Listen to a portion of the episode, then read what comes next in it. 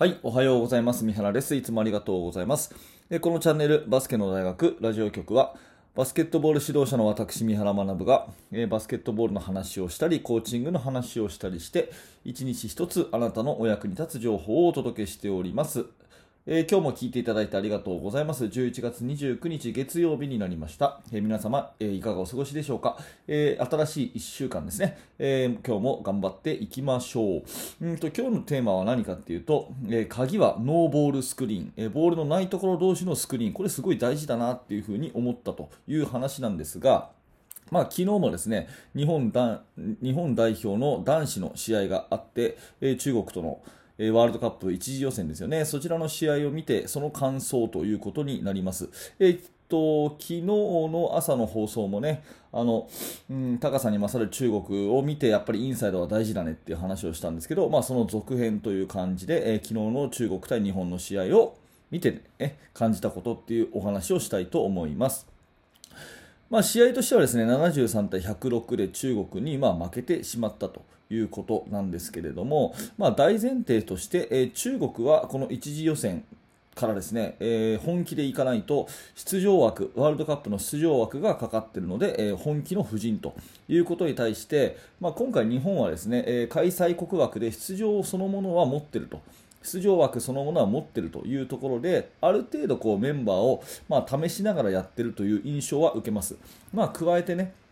えー海外組、八村選手とか、えー渡辺選手、それから馬場選手などの、まあ、主力となるべき海外組もいませんし、まあ、ホーバス監督の初陣ということもあってですね、まあ、いろんな条件で、まあ、試しながらというところだったと思うんですね、まあ、それに対して中国はほぼ完成されたチームで来ているというところで力の差はこれはもうあの致し方ないと思います。なので勝ち負けでね、えー負けた日本代表がこうだからこういうバスケットをしろとかそういう話じゃなくて、えー小さいチームと大きいチームが戦った時にやっぱぱりこうどういうふうに戦うのかっていうのは私たち興味があるところだと思うんですね。多分これを聞いてらっしゃる、えー熱心な指導者の方はですね多くのチームが、まあ、いわゆる能力に恵まれない選手たちをどうやって勝たすかというところに楽しみを見出している方だと思うので、まあ、私もそんな視点でね、えーこの2試合は見させてもらいました、えー特に昨日はね、えテレビで放送してたんで、え家族と一緒にですねフルゲーム丸々見てですね、えこうだよね、こうだよねなんて話を娘としながらね、え試合を見ていたわけですねやっぱりあのオフボールスクリーンというものがすごく大事かなと思っていて、えちょっと順を追って話をします。えーまず日本のバスケットはねホーバスさんがやりたいようにスリーポイントそしてハイプレスハイスペハイペースということで、えー走るオールコートのバスケットそして武器はスリーポイントということなんですがやはり昨日もですねスリーポイントシュートの確率が良くなかったというふうに記憶してます今スタッツ目の前にないんですけども多分20%台だったんじゃないかなというふうに思います。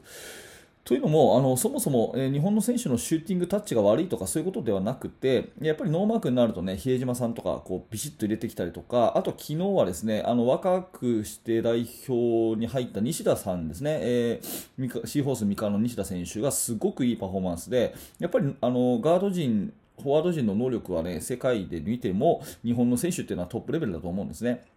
ただ、昨日は全くこういわゆるペイントアタックができなくて苦しいシュートっていうのが多かったように思いますし、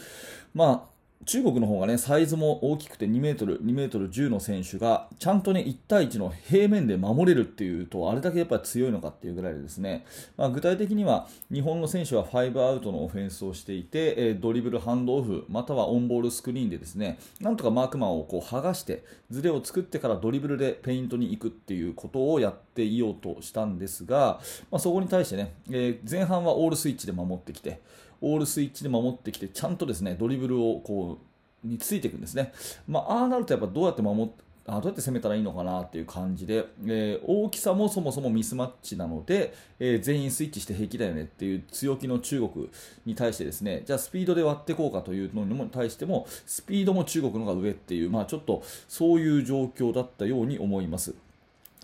まあ、後半ね、少し中国がメンバーを下げたときに、えー、こっちのいい時間帯があったりとかですね、うん、比江島選手とかがドライブでアタックしていったりっていうケースが増えたりとか、あとはオフェンスリバウンドをなんとか取るっていうケースでですね、加点をしたのが後半のいいところだったと思うんですね。で戦術的には、前半見られなかった、えー、ゴーストスクリーンですね、スクリーンすると見せて、えー、外側にポップすると。スクリーンすると見せて外側にポップする、えー、スクリーンがふっとこうお化けのように消えるようなね、えー、ゴーストスクリーンというプレーを追加して、えー、スペーシングを広くしたっていうような変化修正が、えー、私は見てて取れましたなのでそれが結構うまくいってですね、まあ、アイソレーション的なところでなんとかこうドリブルドライブしていくというようなところでやっていってるんですね。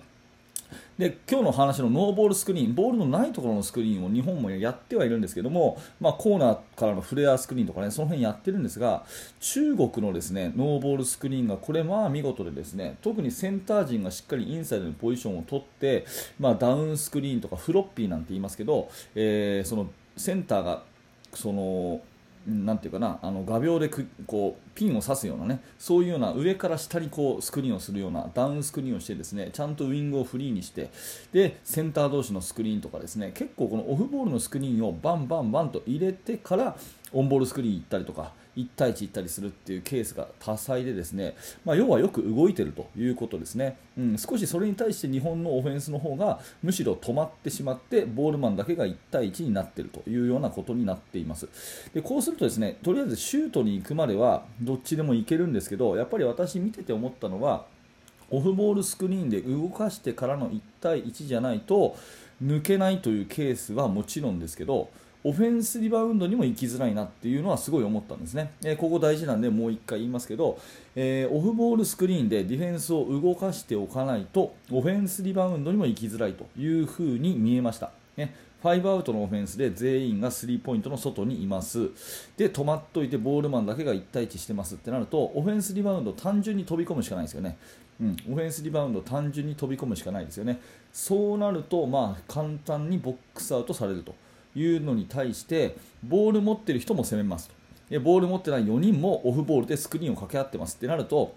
ディフェンスは常に動かされている状況なんでその時にシュートを打つとリバウンドにスッとこう飛び込みやすいっていうそういう状況がやっぱりあって、ま、ボールなしのところの動きって大事だなっていうふに思いましたね、まああのー、昨日の放送でもお伝えしたんですけど中国はね本当にオーソドックスな手堅いバスケットでインサイドに2人置くと、えー、ハイ、ローのポストでねそこを起点にディフェンスを釘付けにして、えー、クローズアウトを作っていくというようなそういうバスケットでですね非常にこうペイント内での得点も多く。でそこに対してディフェンスをプレッシャーかける日本の、ね、